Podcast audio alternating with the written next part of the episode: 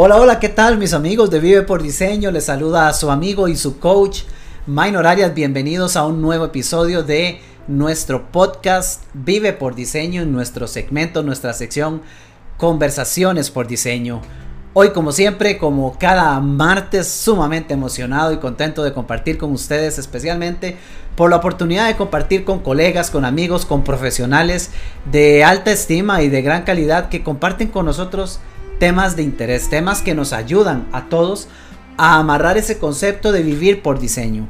Temas en los que, como ya ustedes lo saben, enfocamos diferentes áreas de valor, de importancia, que nos ayuden a cambiar el mindset, la mentalidad, la forma de ver las cosas, que nos ayuden a crear una nueva programación para precisamente encontrar la forma de vivir nuestro propio diseño de vida. Y esta noche o esta mañana, esta tarde, dependiendo si usted está viendo la, la grabación de esta transmisión, tengo la maravillosa oportunidad de compartir con, con un ser maravilloso, una persona que aprecio muchísimo, una persona que además de profesionalmente eh, desarrollarse en un campo que a mí particularmente me genera muchísimo interés, eh, pero que además de todo eso, además de sus títulos, que ya les voy a comentar un poco, pues es una persona que realmente eh, estimo y que, y que tiene una energía, que tiene un carisma para, para compartir que, que sinceramente yo, yo aprecio y valoro muchísimo y que espero y estoy seguro se va a poder transmitir con ustedes esta noche. Tenemos con nosotros a, mi gran amiga Sandra Garbanzo. Eh, Sandra, eh, ella es gestora de conflictos. Hoy, hoy venimos con un tema sumamente interesante, pero les cuento que eh, ella es máster en gestión y voy a leerlo porque si me lo aprendo, olvídense, es demasiado largo, son como dos horas. Vean, máster en gestión de conflictos y mediación de la Universidad Miguel de Cervantes en España. Es relacionista pública de Costa Rica, especialista en diseño y prototipo de estrategias en gamificación, también certificada de España, fundadora del proyecto Intangible, del cual hoy hablaremos un poquito posiblemente. Cuenta con más de 15 años de experiencia en el manejo de comunicaciones y soluciones grupales. Además, es consultora de cultura organizacional y ojo esto, porque esto me fascina. Ella es pionera en Costa Rica en temas de culturas de paz empresarial. Parte del tema que hoy traemos para ustedes. Cultura de paz en el hogar, vamos a hablar hoy, que ella es especialista en este tema, incluso a nivel de organizaciones. Sandra es creadora del programa Administración de los Conflictos Empresariales, es avalada por Neurosemantics Institute, dirige programas de coaching y negociación y, y, neurosemántica, imparte capacitaciones basadas en las buenas prácticas para resolver por medio de procesos cooperativos, facilitadora de círculos de paz y temas de gestión con el niño interno. Les dije que me llevaba un rato, pero valía la pena porque realmente tenemos una persona que no solo es una belleza persona, sino que de, verdad una, una gran calidad de profesional. Sandra, bienvenida, qué gusto que estés con nosotros.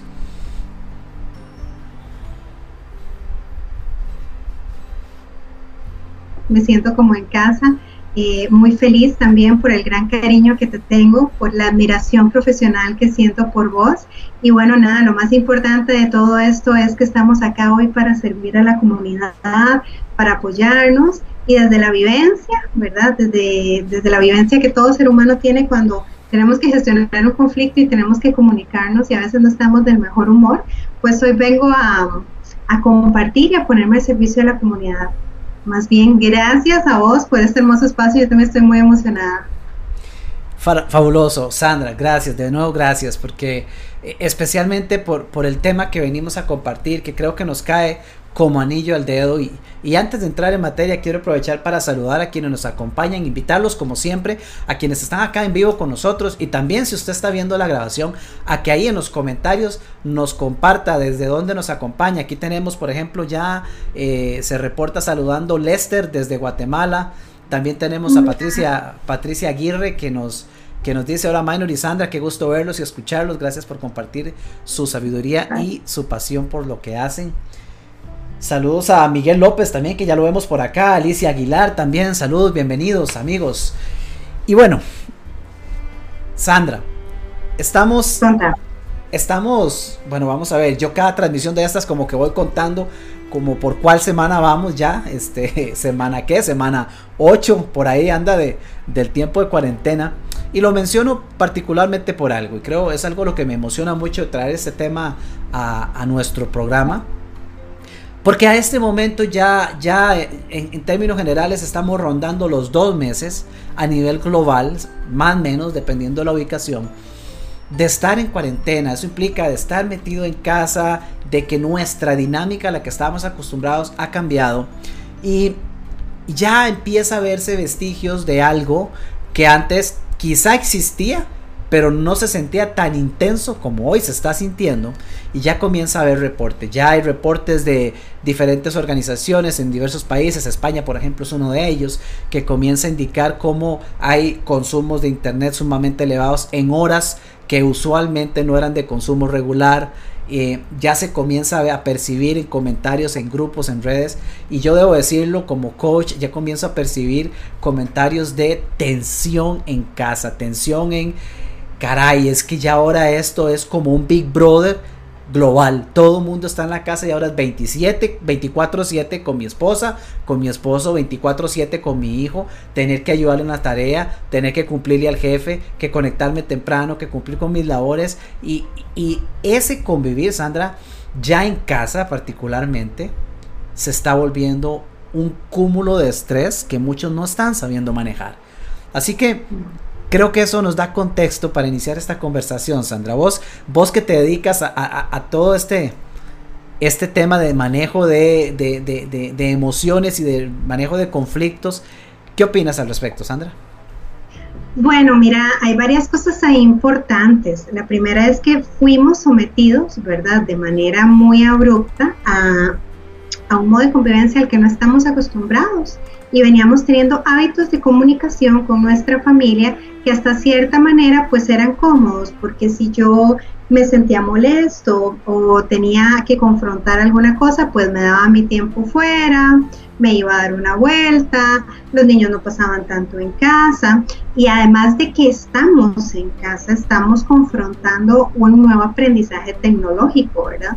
Yo también tengo varios coaches que me han dicho, Sandra, estar en casa como maestra es realmente complejo, tuvimos que aprender a usar el tema de la computadora, a veces mi chiquito no pone atención, al mismo tiempo mi jefe me está llamando, no todas las personas están acostumbradas a hacer teletrabajo, el teletrabajo tiene diferentes condiciones que a pesar de que uno ya tiene su, su naturalidad y le encanta, sobre todo nosotros los emprendedores, eh, las personas que están como colaboradoras en una empresa, pues mira, estás en el día que aunque estés muy en tus cosas, tienes a tus compañeros, te distraes, te levantas, vas por el café, vas por el almuerzo y de pronto entrar en un tema de estar todo el día sentado frente a la computadora podrías sentir varias cosas como que todos los días son iguales, eh, que te sentís súper abrumado, que estás muy cansado extra mentalmente.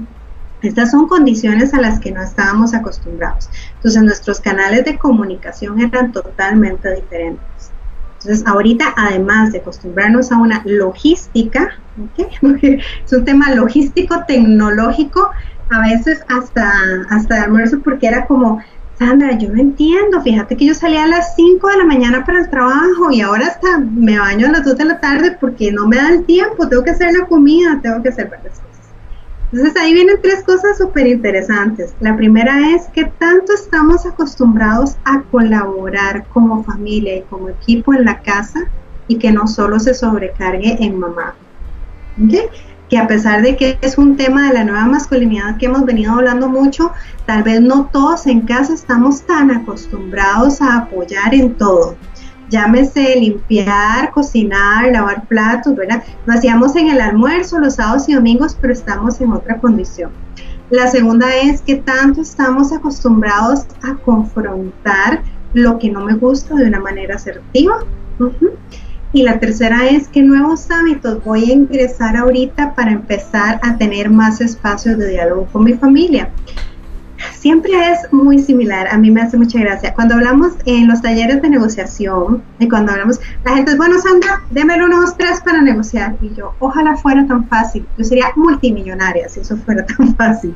Pero el tema de negociar es un tema de conciencia interna donde tienes que primero conocerte y luego empezar a crear nuevos hábitos. Entonces hay muchas cosas de las que tal vez hoy podamos hablar y la gente me ha dicho, ay Sandra, en un mundo ideal yo amaría sentarme a hablar así con mis hijos, Claro, pero es que nunca lo has hecho. Tienes que empezar a hacer el espacio, el hábito, construirlo, ¿verdad?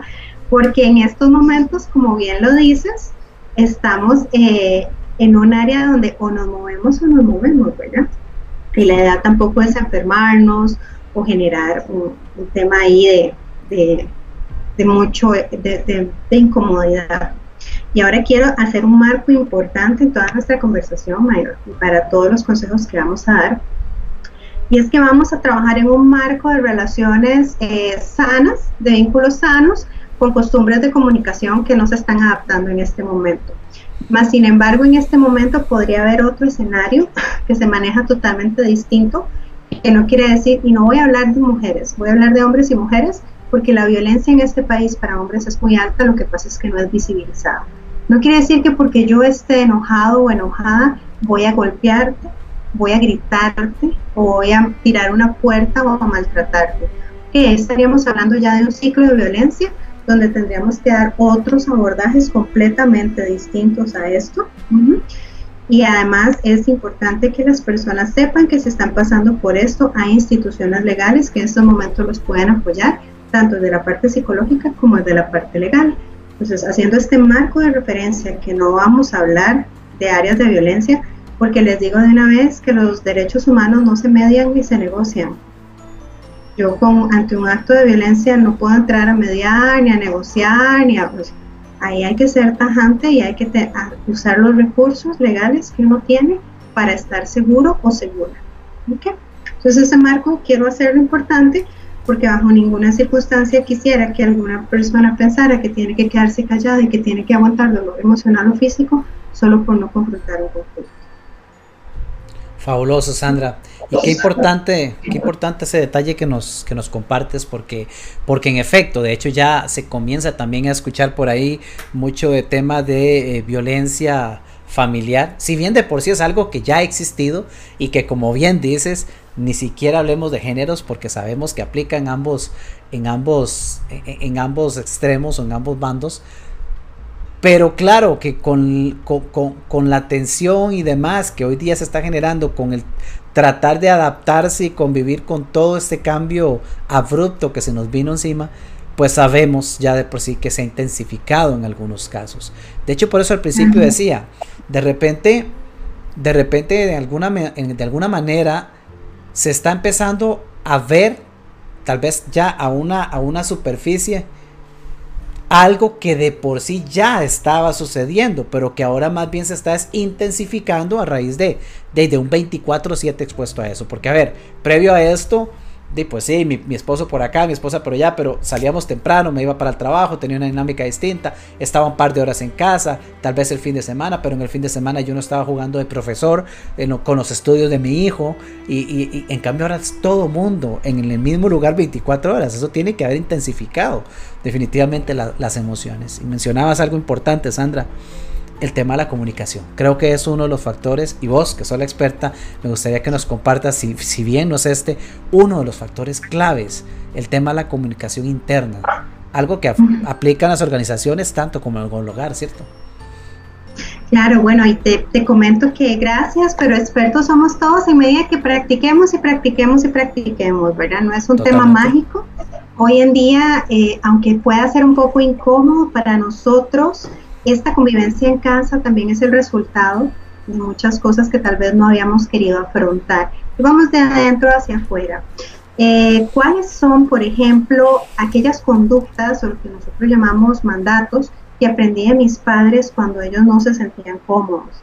Eran personas que tendían a evadir mucho las cosas, a decir que no pasaba nada, o papá o mamá hacían un berrinche y así era como se arreglaban las cosas, o más bien papá o mamá eran de las personas que aguantaban y aguantaban y callaban, ¿verdad? O más bien por el contrario, eh, habían discusiones sanas en mi casa donde yo podía decir lo que sentía y las diferencias nos nutrían a todos eh, en, un, diario vivir, eh, qué tanto espacio tenía yo o tenían mis papás o mis hermanos para decir cómo se sentían, cuándo se sentían, o, que, o si no estaban de acuerdo, eran respetados, eran invisibilizados o más bien eran apoyados. Entonces, partiendo de esto, de que eso es algo que está en mi subconsciente y que muchas veces eh, nos lleva a un proceso de conciencia y que es conciencia, pues precisamente es ver ese trapito sucio que no me gusta de mí, es reconocer con mucho amor, con mucha compasión y sin juicio que sí, resulta que es que lo que no me gustaba de papá y mamá lo replico exactamente igual, ¿verdad? Eh, ¿Por qué? Porque ¿qué pasa si yo estoy en una familia donde nos llamaban todos los días, por ejemplo, y eras muy bien visto y muy valorado eh, que todos dijéramos cómo nos sentían? Pero ¿qué pasa si mi pareja viene de una familia donde hablar era algo malo y donde yo tengo que ser muy sumiso o por el contrario? Entonces aquí se va haciendo una olla de presión importante, súper importante, porque eh, cuando yo callo, es esas personas que te dicen, mira, es que yo tengo un carácter divino, pero cuando exploto, ¿verdad? Se me salen los chukis. Mira, cualquier persona que calle, que baje la cabeza y que sea expuesta, se le salen no solo uno, se le salen todos los chukis que tengan que salirse porque es algo muy natural y eso nos incluye a todos. Entonces, cuando hablamos de comunicación interna, primero es entender que hoy en día estoy confrontado y confrontada a entender cómo era que mi familia solucionaba y no con un fin de reclamo a mis padres, no con un fin de hacerme la víctima y no con un fin de decir yo soy así, lo siento mucho. Hoy en día, si realmente quieres ver una diferencia en la comunicación de tu familia, ¿verdad? Son tres muletillas que no te van a servir. No te digo si están bien o mal, pero no te van a servir.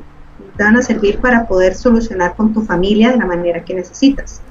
Y entonces, en ese momento importante, eh, es traer qué son las cosas del pasado para que yo pueda entender cuáles son mis hábitos hoy en día. Y también otra cosa importante de la comunicación interna es que cuántas veces al día nos preguntamos cómo nos sentimos. A veces ni siquiera sabemos decir cómo nos sentimos, ¿verdad? Yo le digo a una persona, ¿y cómo te sentís? Mira, y me contó una historia, ¿verdad? Del desayuno, la abuela, la mamá, el hijo, el internet y todo, y al final no me dijo cómo se sentía. Nos sentimos más que bien o mal, ¿verdad? Entonces es saber decir, si yo no logro entender si yo en ese momento siento frustración o lo que siento es cansancio o lo que siento es dolor, ¿cómo voy a pedir apoyo a mi familia? No, tengo cómo, ¿verdad? canalizar y decirte qué acciones puedes hacer que sean beneficiosas para mí. Yo ni siquiera tengo idea de cómo me siento. Y la bolita mágica se te rompió. maravilloso el punto que mencionas porque ah, en diversas conversaciones que hemos tenido acá, eh, a final de cuentas hemos llegado a, una conclusión que aquí vuelve a salir de nuevo. Y es la, falta de inversión intencional de tiempo y espacio para mí, para conocerme, para pensar, para escuchar mis pensamientos, empezando por ahí. Porque la mayor parte del tiempo ni siquiera...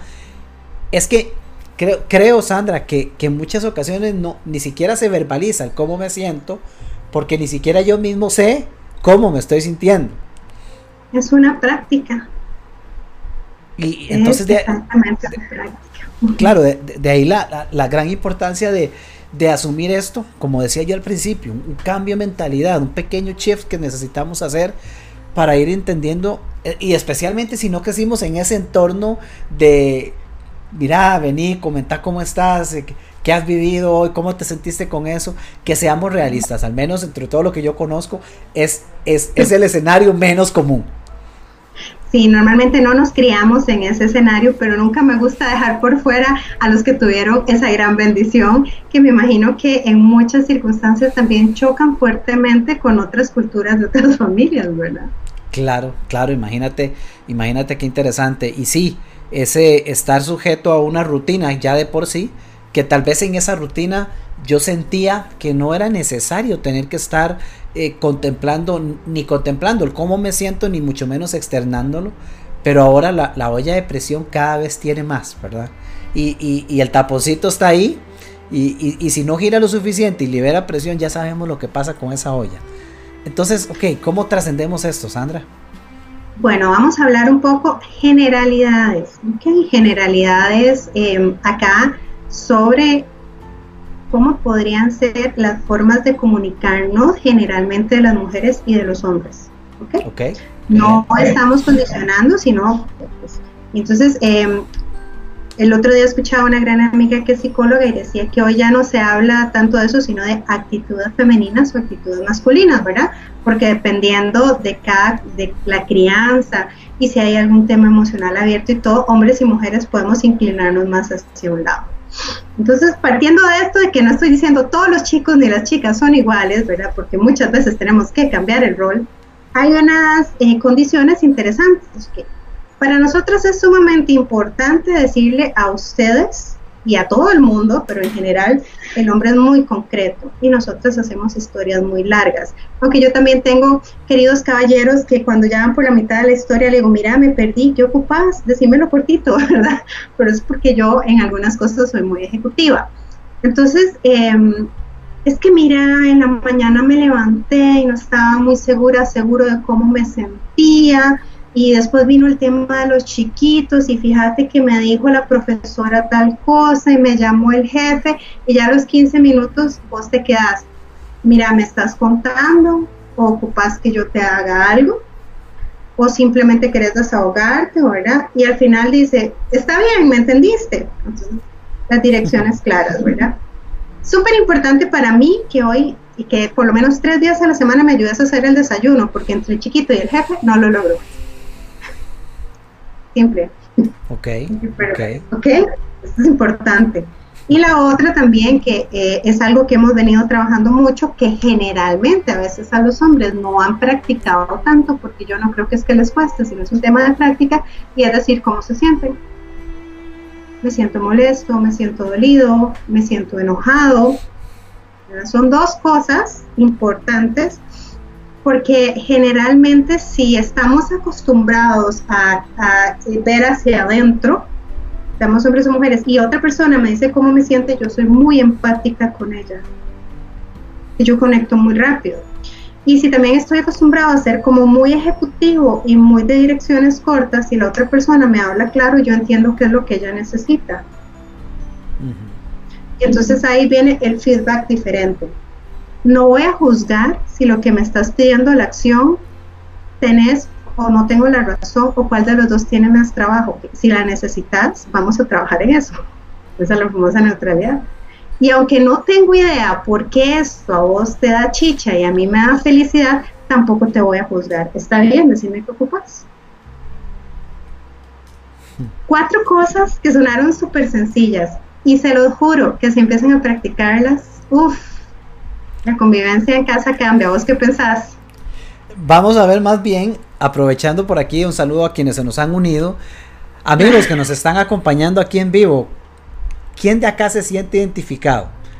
¿Quién de acá tiene alguna consulta? Pero a ver, compártame ahí en el comentario, nada más escriba sí o no, se siente identificado con alguno de los escenarios que se ha compartido por acá hasta ahora. Me encantaría poder ver y compartir con ustedes. De paso, cualquier consulta que tengan o ejemplo de situaciones, compártanlo para que podamos ir desarrollando, desarrollando con Sandra.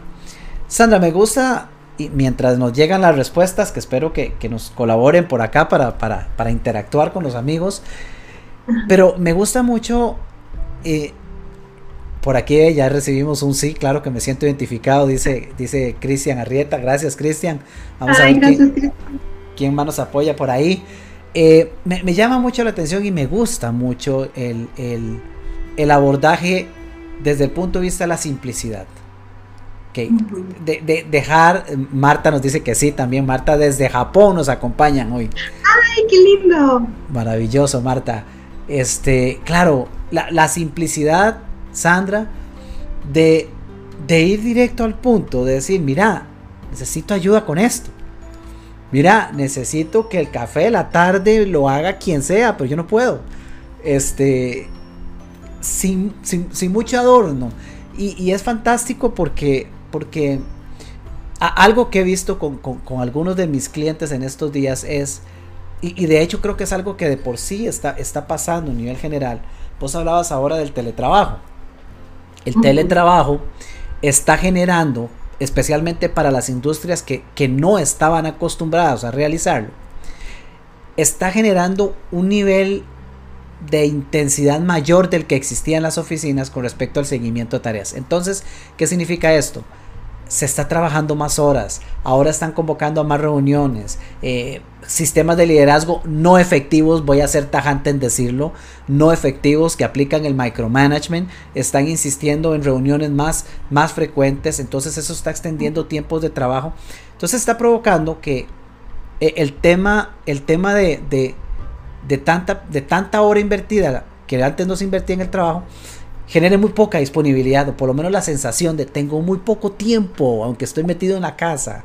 Entonces, si me vas a venir a decir algo, no me hagas una retajila de 20 minutos por las ramas para entender que necesitas que te ayude a hacer el café en la tarde, por ejemplo. Entonces, eso me, encanta, creo que es algo bastante valioso. Eh, Sandra, por aquí nos dice... Ajá, dime. Ya te cuento. Bueno, que también tenía ahí con eso que me dices, tengo dos comentarios, ¿verdad? El primero es que importante cuando hablamos de este tema de las micro reuniones y el micromanagement, claro, porque muchos de nosotros como líderes no sabemos trabajar si no es bajo el control y ahora debemos estar completamente desesperados porque no estamos viendo lo que todo el mundo está haciendo. Entonces esto nos está llevando a un nivel superior. Tienes que confiar y empezar a ver resultados más que el proceso. Y si la persona tenía siete objetivos para hoy y terminó al mediodía, mi interés no es que pase pegado cuatro horas tonteando como tal vez lo hacía en la oficina sino que ahora voy a tener realmente que enfocarme en que sí hizo los siete o no. entonces, eso es, eh, creo que va a ser un poco brusco, pero es muy positivo para muchísimos líderes, sobre todo, ¿verdad? los que son así como que necesitan más tener el control. Y la otra parte importante cuando me decías, bueno, no me ande por las ramas, ¿verdad? Y es súper válido, te, te, doy la contraparte que es decirle también, mira, es que yo siento cuando me hablas muchas cosas que me aturdo demasiado y hay muchas personas que no están acostumbradas a decir cómo les hace sentir esa comunicación. Mm. ¿verdad? Entonces la otra o el otro pobre se queda como, ay, qué, qué brusco, ¿verdad? Podría pensar. Entonces así como, mira, es que cuando hablas tanto me siento aturdido, dime qué necesitas. Y ese, ese me siento es algo que muchísimos no estamos acostumbrados. Y entonces entra ese feedback importante. Ahora sí, contame qué nos estaban diciendo por ahí. Ya te lo cuento, pero, pero es, ese, ese, ese me siento es fantástico y quiero resaltar y recalcarlo porque desde el punto de vista de la comunicación, el momento que yo involucro el me siento, le quito el, el sentir de ataque a la otra persona. Ya no es, mira, es que estás haciendo tal cosa, mira, es que haces lo otro. No, es, mira, yo me siento así. Y ya eso quita, eh, por lo menos en mi experiencia lo, lo he podido vivir, eh, desde, incluso desde el punto de vista organizacional, ya quita el feeling del otro lado de decir, me está atacando. No, no. Ya eso como que abre las puertas de la comunicación. Y hablando de eso, precisamente Patricia, ah, Patricia Aguirre nos consulta. Eh, me gustaría me gustaría saber si en la comunicación asertiva es más de verbalizar lo que siento o de saber escuchar. Wow, es una combinación importante. Vamos a ver. Ambas tienen un peso de un 50%, Patricia. Te voy a explicar, eh, digamos, desde la parte sobre todo de técnicas restaurativas, cómo se trabaja esto. Cuando yo te digo cómo me siento, eh, me siento aturdida en estos momentos de que me estés explicando todo porque, ¿por qué? Pues es que no entiendo qué ocupas, pues estoy como en poco tiempo. Ahí yo dije y verbalicé cómo me sentía y qué acción. No es como, me siento aturdida porque pareces una chachalaca loca, o sea, ¿qué te pasa? No, era, me siento aturdida porque no logro entender. primero. Pero ahora viene la parte desafiante, Patricia, cuando la otra persona me devuelve el mensaje y que yo no lo, no lo sienta en ataque. Y la otra persona me dice, de es que claro, como nunca estás en la casa y yo nunca tengo tiempo de hablar con vos, estoy tratando de decirte las cosas para que me entendas, porque normalmente me reclamas que es que soy, fuera, que no te digo las cosas como las necesitas. Y en ese momento la asertividad de mi parte al escuchar, ¿ok? Es entender cuál es la acción que la otra persona necesita. ¿Ok? Porque yo necesito que sea concreta y si la otra persona lo que necesita es explicarme un poquito más, ¿cómo llego yo a la media? Entonces, cuando hablamos de asertividad, estamos hablando de dos cosas importantes. ¿Cómo me estoy activando yo al escuchar a la otra persona? ¿Ok? Para entender su acción y no tal vez que ella no me está hablando como, como para mí sería más sencillo entenderlo y validar su necesidad sin irrespetarla. ah, bueno, mira, es que está bien, podemos entonces que, que tal vez si lo que necesitas es que hablemos un poco más, busquemos el espacio, pero ahorita para resolverte dime. Entonces ahí ya yo empiezo a ser asertivo o decirle, mira, es que este no es el momento porque no puedo atenderte como, como vos necesitas y pongo un límite. Y vuelvo a activar otra vez la escucha activa. ¿Qué pasa, querida comunidad, cuando me dicen que no? Y las cosas no salen como yo pienso que son las correctas, o como las necesito, o como a mí me da la gana. ¿Cómo recibo yo ese no? Porque ahí es donde vos sabes eh, y podés medir la madurez de asertividad. Cuando una persona no deja de tratarte con amor o no deja de tratarte con respeto o no te ignora solo porque no estás haciendo lo que ella quiere. Y entonces empiezo, que a mí me ha costado mucho, empiezo a entender que el no es solo una forma diferente de hacer las cosas y no es rechazo. Porque tendemos a sentir que si yo le estoy pidiendo algo a la persona y ella me dice no, me está rechazando, me está invalidando. Entonces esa, escucha y ese, y escucha y ese habla es importante.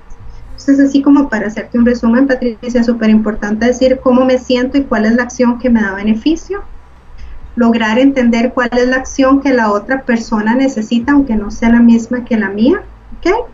Y entender que el no no es un rechazo para que yo pueda empezar a ver cómo, eh, cómo nos acomodamos de tal forma de que la otra persona me está poniendo un límite o yo le estoy poniendo un límite y un límite no es rechazo, ¿verdad?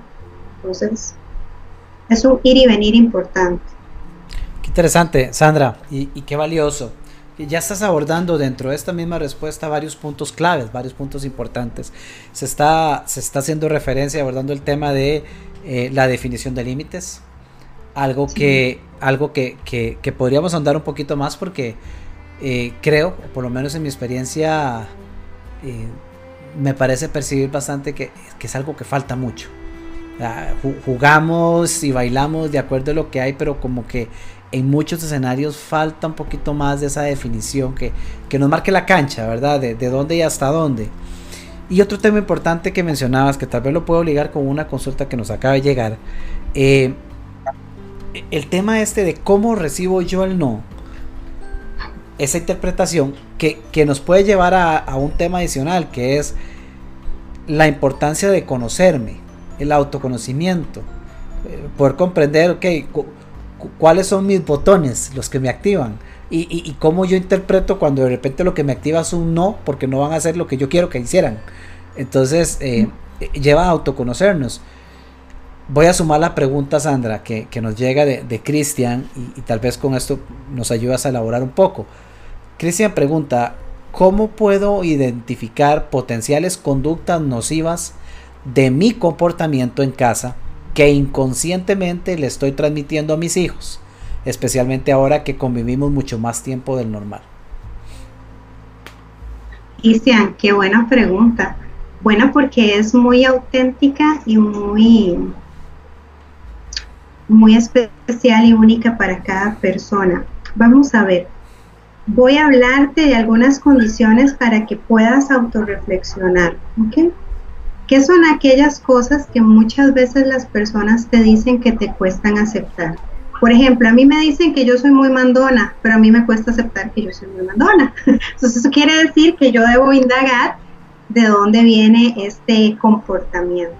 Y eso es lo primero.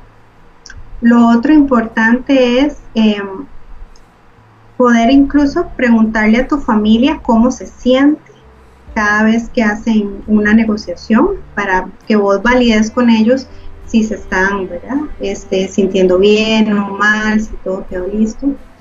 Tres cosas importantes que fortalecen mucho la autoestima de los niños y de nuestro niño interno. La primera es el autorreconocimiento o el reconocimiento, que no es precisamente que nos digan que todo está bien hecho, sino, por ejemplo, si en este momento tenemos una diferencia de, opiniones y yo me siento mal, es que validas el que yo me siento mal.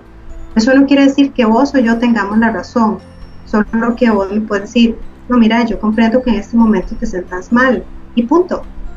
o que, ¿verdad? O los niños en casa que están haciendo una rabieta, que están, ok, están enojados, están enojados. Se les pone un límite, pero es validar esa emoción. La segunda cosa que también es muy importante para nosotros y para los niños este, es que nos reconozcan los logros, ¿verdad?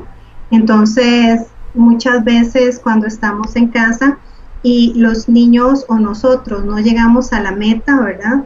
Empezar a ver cuáles fueron esas cosas que aprendimos para llegar a la meta. Y la gente dice, eso es muy de coaching, sí, pero tu hijo lo necesita. Tu hijo necesita entender cuando sea grande que tiene que aprender a la, que tiene que aprender a tolerar la frustración y que la manera más sana de tolerar la frustración es entender qué fue lo que aprendí y cómo debo mejorarlo. ¿Okay? Esa es la manera más sana para nuestro niño interno y para cualquier niño, porque eh, eh, la, la, conducta contraria de eso es un crítico, un villano interno, ¿verdad? y la última cosa, sí, y es muy duro, pero es algo con lo que todos lidiamos de grandes y a veces hasta decimos, me siento incómodo, anda chicha y, so, es esa niñita, ¿verdad? O ese niñito que tiene ahí una herida latente porque no fue reconocido, porque no, porque no tolera el fracaso, ¿verdad? Y la otra cosa que es súper importante, este, tanto para ambos, es el tema de la persistencia, ¿verdad? Persistir en, en una meta, hacerlo con bienestar, que a pesar de que haya disciplina y las reglas, la persona pueda hacerlo de diferentes maneras y, y todas son correctas. Sé que tal vez digas que quieres hacer el jardín con los niños y uno de tus hijos vaya por ahí y lo haga inmediatamente a la hora y el otro fue y se puso a jugar y entonces tuvo mil cosas, pero terminó, ¿verdad? Entonces, lo importante es que aunque sean diferentes formas, que se haya esa persistencia y que muchas veces vamos a necesitar más acompañamiento para terminar las cosas. ¿Qué pasa si esto no sucede de esta forma y hemos sido muy juzgados por no terminar las cosas o a la primera vez que lo hicimos bien nos lastimaron. Tendemos a dejar las cosas tiradas muy rápido porque sentimos que no fuimos amados y no somos suficientes. Y eso van a sentir nuestros niños cada vez que tengamos esa actitud con ellos. Cristian, no estoy segura si es exactamente tu caso, ¿verdad? O, el caso de muchas personas, porque acuérdate que cuando estamos en grupo la pregunta de uno nos responde a todos. Esto es mágico y maravilloso pero eh, empieza también a trabajar mucho en cómo te sientes y, sé que eres, porque te conozco, eres un hombre maravilloso y un gran esposo y papá y poder reforzar también estas cosas desde otras aristas. Uh -huh. Espero haberte podido apoyar, Cristian. Qué, qué, maravilloso, Sandra. Y ya se le sumó una consulta más acá de Patricia, pero antes eh, quiero compartirte un mensaje que tenemos. Eh, no directamente en el grupo, pero en otra, en, en, la retransmisión de esta, por parte de Roberto Ostúa, que te manda un saludo, dice Sandra Garbanzo, excelente profesional, entender al otro, saber conocer y conocerme, saber amar y amarme, qué importante, dice Roberto Ostúa, quien saludamos por acá. Gracias, Roberto. Un gran saludo y abrazo para vos también. Y la pregunta de Cristian, por cierto, Cristian agradece también por acá en los comentarios. La pregunta de Cristian es una pregunta bastante interesante porque eh, incluso no, eh, sí, y, e incluso no solamente pensando en los niños, ¿verdad? Porque podemos irnos al caso de, de, de, mi pareja, tal vez es el caso de una pareja sin hijos, pero, pero si nos hacemos esa misma pregunta, ¿cómo, cómo hago yo si, si, inconscientemente estoy cayendo en una práctica que, que, de repente no es la que quiero, pero es nociva, ¿verdad? Y creo que mencionaste algo, eh, en tu respuesta escuché, en el pasar de tu respuesta escuché algo que tal vez quisiera resaltar que no sé qué tanto sea práctica común, pero que qué valioso. Eh, preguntarle al otro cómo se está sintiendo. Cómo, cómo eh, tener una pausa en el día, un, un momento en la semana en, en, el cual poder decir, mira, ¿cómo vamos? ¿Cómo te sentís? Estamos 24/7 acá, este, decime si estás percibiendo algo que yo no veo. ¿Por qué no? ¿Por qué no pedir el feedback?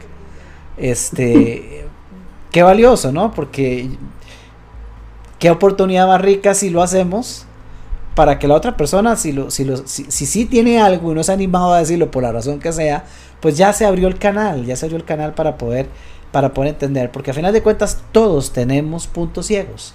Todos tenemos puntos ciegos. Entonces, por pandemia o no pandemia, siempre, siempre, siempre hay algo que estamos haciendo y no vemos.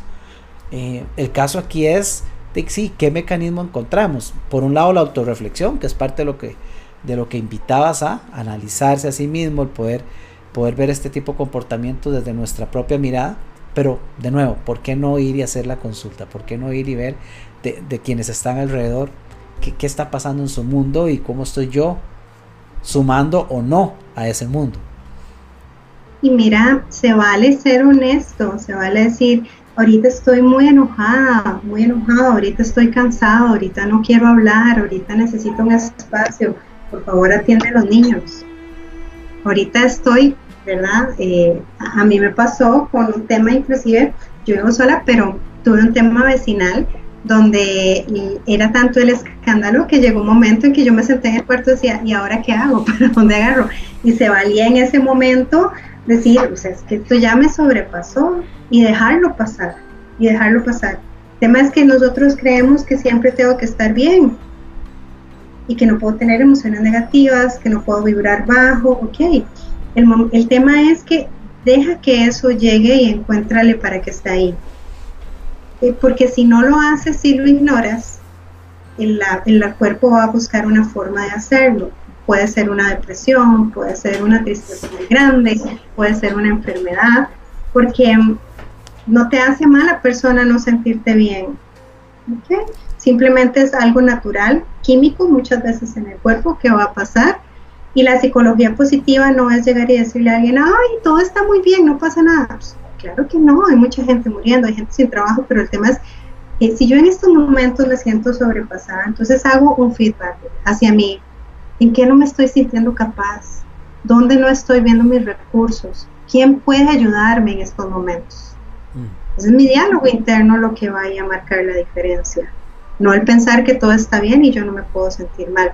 Yo me puedo sentir mal. Lo que no es funcional es que yo le grite a la otra persona o diga que no pasa nada y pase haciendo caras y tire puertas. Eso no va a funcionar. Sí, sí. Y lo, y lo otro es no solo el tema de, porque creo que en muchos casos no es ni siquiera el, no darse permiso o el no querer darse permiso de sentirse mal, sino la creencia de que yo no debo mostrarlo. Y aquí, y aquí, si, si bien pasa en ambos géneros, eh, aquí también sí hay que ver que, en el tema del hombre eh, pega mucho el, todavía el, tema del ego y, y, el, y, el, macho man y, una serie de elementos que ha mejorado mucho al día de hoy, puedo decirlo, pero que, pero que está presente. Entonces, lo siento y sé que lo siento y sé que me siento mal y sé que estoy triste o como quiera que me sienta. Pero no, yo no tengo por qué mostrarlo, o sea, eso, no se hace. Y quizá fue hasta algo aprendido de casa, ¿verdad? Y bueno, esta es una maravillosa oportunidad para abrirnos a, a expresarlo, porque son formas de liderar y trabajar este tema de la masculinidad positiva, ¿verdad? Y que es, la masculinidad positiva se trabaja para hombres y mujeres, que es cuáles son esos paradigmas que tenemos de cómo debe responder un hombre. Cuando hablamos de machismo, las mujeres somos muy machistas, ¿verdad?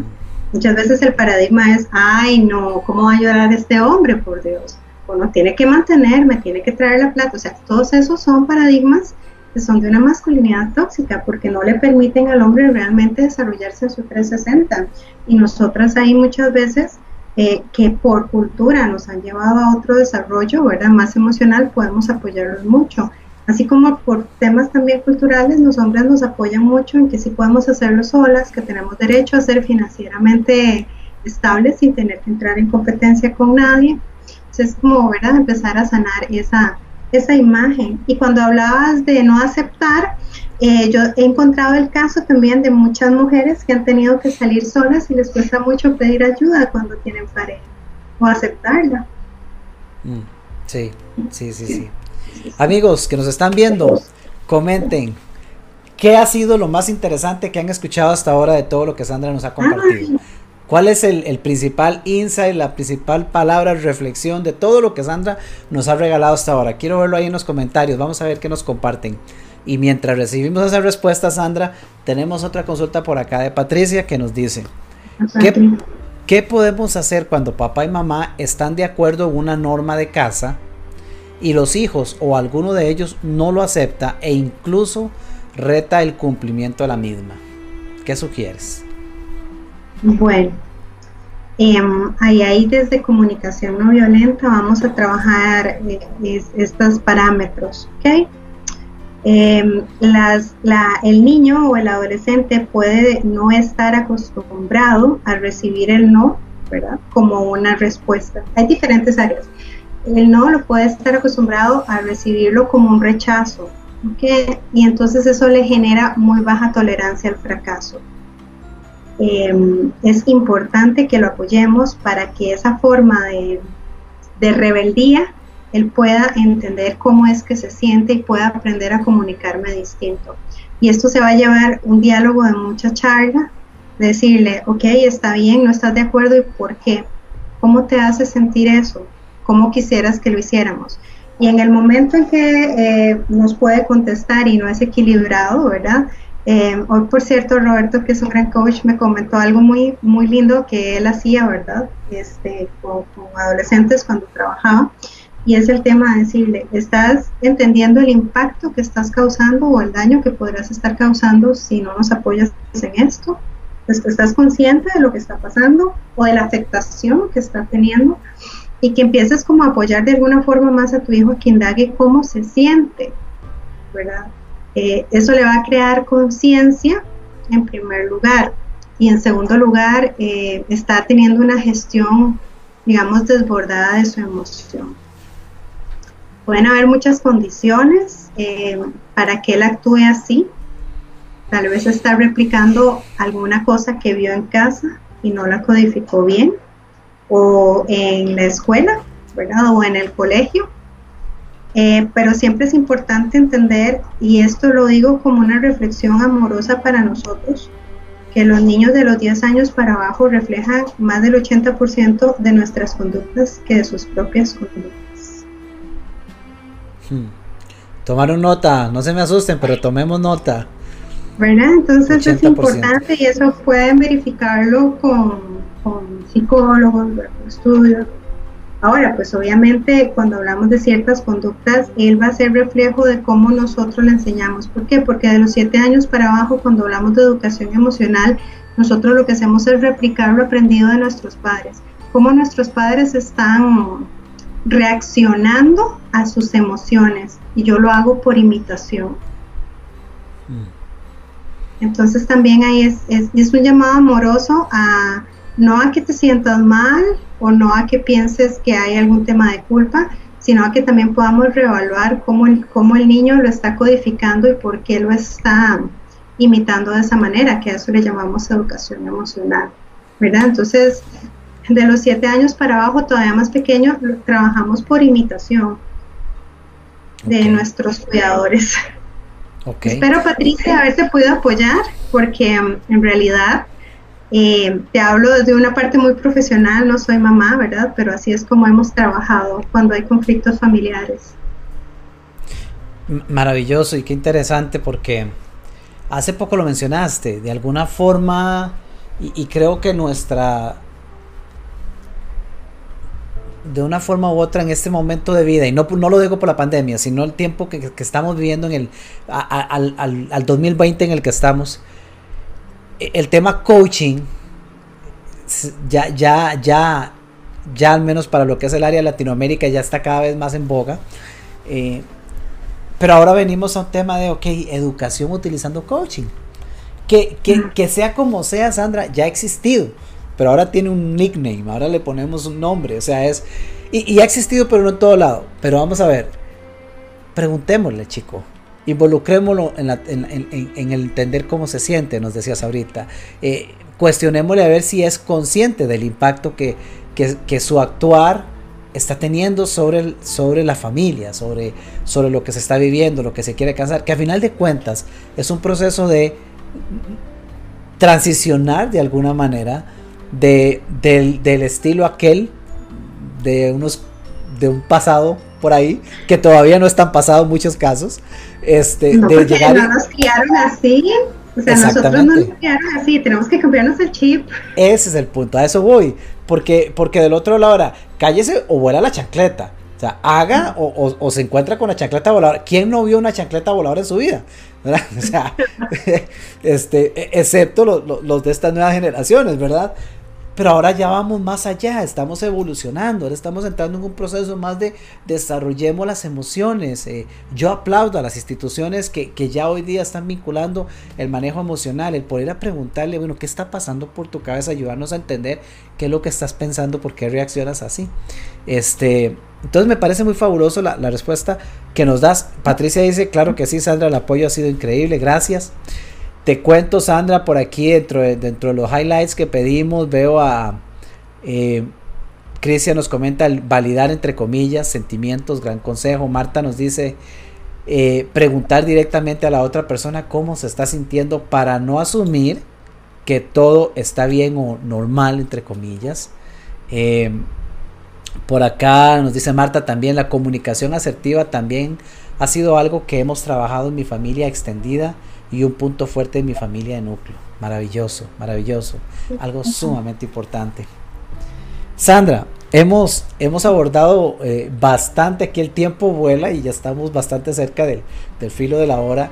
Temas maravillosos que yo sé que cada uno de los que poquito a poco se ido abordando dan para una conversación por diseño completa por tema. ¿verdad? Son, temas de, mucho profundizar.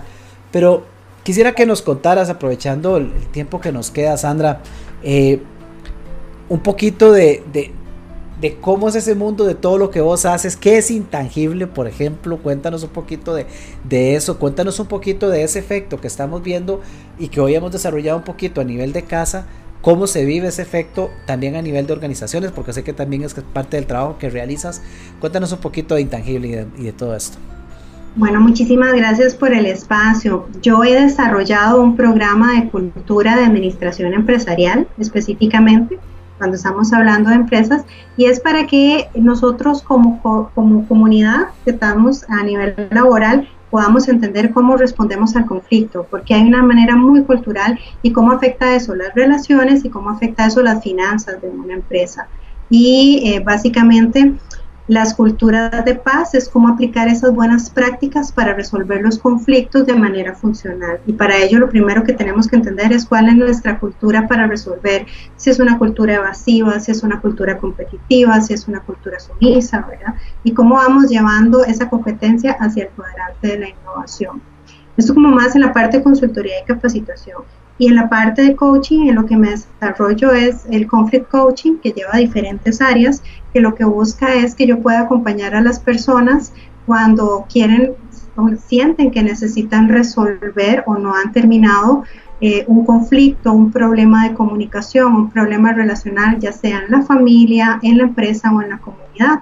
¿Por qué? Porque cuando hablamos de empresas, ¿quiénes, quiénes están en las empresas? Los seres humanos somos seres integrales, ¿verdad? Entonces, a nivel de conflict coaching, eh, es un abordaje importante que yo le brindo a la persona para que ella pueda ir sintiéndose más segura o teniendo técnicas de comunicación donde cada vez que tenga que confrontar un conflicto en cualquier área, pueda hacerlo de una manera más satisfactoria y sobre todo de ver un resultado a largo plazo. Y básicamente eso lo podemos trasladar a la parte corporativa cuando hablamos de temas tan importantes como es la motivación, personas, la seguridad empresarial, la productividad, ¿verdad? Eh, la tasa de rotación de personas y todo esto, como te digo, afecta muchísimo porque hay un estudio en Harvard que nos dice que los gerentes y las personas gastan del 30 al 60% del tiempo resolviendo conflictos disfuncionales y no generando ¿verdad? el área de productividad. Y lo más importante de todo esto es pues poder acompañarnos a conocernos, a entender qué debemos sanar y entender, como dice doña Matilde Garbage, que cuando negociamos normalmente lo hacemos desde nuestro niño herido o desde nuestro niño sano.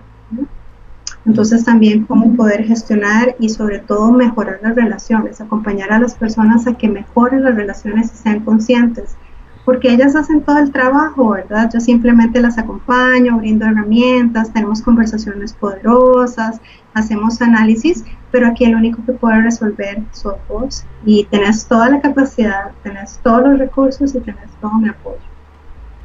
Maravilloso, Sandra, qué, qué interesante y qué bonito todo esto que has desarrollado. El tema de culturas de paz siempre me ha llamado muchísimo la atención dentro del, trabajo que realizas. Eh, mira, nos dice Patricia también aquí respondiendo a, a, qué es de, todo lo que se ha compartido, que, ha resonado. Y si bien dice mucho, dice la importancia de la comunicación y lo directos y concretos que hay que hacer al hablar. Pedir o comunicar es lo que más me ha gustado. Dice de hecho, me siento identificada porque mi esposo siempre me ha dicho que seamos así de concretos y directos y es parte del éxito de nuestra relación de 28 años. Así que maravilloso, qué bueno. Qué bueno los aportes, agradecerles a, todos. Sandra, para ir cerrando, tal vez si hacemos un, un, breve resumen, tal vez los, los tres puntos. Un collage. los, dos, tres puntos que Sandra, que Sandra podría mencionar para enfatizar un poquito cómo ayudar a mejorar esa o a desarrollar esa cultura de paz en el hogar. Muy bien, bueno, lo primero es entender que estamos en estos momentos recibiendo el resultado de muchas de nuestras conductas de comunicación, entonces debemos ser amorosos y neutrales, tanto con nosotros como con nuestra familia. Es importante que estemos monitoreando cómo nos sentimos para que podamos eh, solicitar y hacer peticiones de nuestra... Sandra, eh, bueno, estábamos, tuvimos un pequeño corte, pero retomando eh, en dónde quedamos, eh, íbamos por el, por el resumen de cierre, ¿verdad? tres puntos que queríamos compartir. comenzaba, te, dejo la palabra y compartirnos vos cuáles son esos, tres puntos de cierre del mensaje de hoy. Bueno, lo importante de este impasse es que está resuelto y que ya estamos acá. Estar presente siempre muy importante. El primero es entender cómo nos sentimos, estarnos preguntando para poder tener la capacidad de hacer una petición a la otra persona. Eh, la segunda cosa muy importante es estar validando cómo se sienten los demás. Y la tercera es que no hemos hablado de eso, pero quiero cerrar con este mensaje. Somos seres humanos en aprendizaje, todos. Todos tenemos diferentes formas y hábitos de comunicarnos. La mayoría del tiempo no lo hacemos de mala fe ni nos están atacando. Y parte de ser familia, de ser pareja y de ser comunidad es poder ir aprendiendo y encontrar estas formas en que yo hago las peticiones y las recibo para poner límites sanos. Así que todos pasamos por esto, esto es un tema de práctica, esto es un tema de técnicas, pero créanme que absolutamente todos pasamos por esas emociones y por esos desafíos. Así que solo queda pues eh, tomar un respiro y darle la mano a la familia y seguir adelante. Maravilloso, Sandra, mil y un millón de gracias por, por haber tomado tu tiempo de, tu valiosa agenda para compartir con nosotros de tu conocimiento, un tema de verdad muy, pero muy valioso. Por acá nos dice Marisela Torres, muchas gracias a ambos, Sandra Garbanzo, gran amiga y mentora. Excelente espacio, gracias Minor. Gracias eh, Marisela que nos acompañas por acá y que constantemente estás en nuestras transmisiones también. Un gusto tenerte con nosotros. Agradecerle también a todos los que nos han acompañado por acá en, en esta transmisión y también a usted si nos está siguiendo ya sea a través de nuestros diferentes canales, ya sea a través de Spotify o nuestro podcast en diferentes plataformas, también en nuestro canal de YouTube de Vive por Diseño, por supuesto acá en nuestro grupo de Vive por Diseño.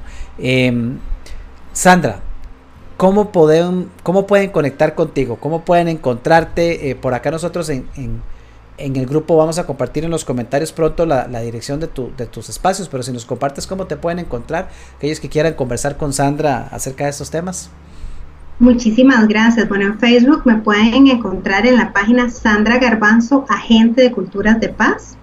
En LinkedIn me pueden encontrar como Sandra Garbanzo. Y una vez que ya estemos conectados por la página, les puedo invitar a que sigan nuestro grupo de Facebook también, donde estamos em, casi que todos los días compartiendo recursos sobre técnicas de comunicación y cómo mejorar las relaciones. Y bueno, al al correo sgarbanzo.intangiblescr.com y ya los teléfonos pues los pueden encontrar en los diferentes medios, pero con mucho gusto también les puedo postear em, todas las áreas para que me puedan encontrar, todos los canales. Claro que sí, fabuloso. En los comentarios de nuestro grupo por acá vamos a, compartirles todo el detalle para poder contactar con Sandra, quien de por sí también es parte de nuestro grupo de Vive por Diseño, así que también por ahí la van a poder encontrar.